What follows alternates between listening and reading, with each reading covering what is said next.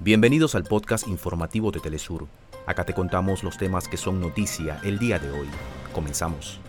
El presidente electo de Guatemala, Bernardo Arevalo, denunció un plan para romper el orden constitucional y violentar la democracia promovido desde el aparato judicial del país.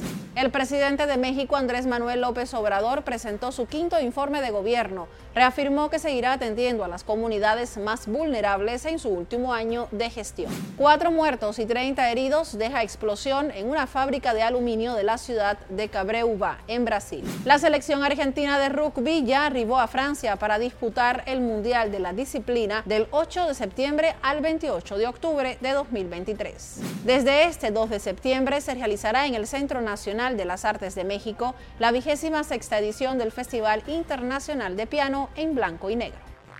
Hasta acá nuestros titulares. Para más información recuerda que puedes ingresar a www.telesurtv.net.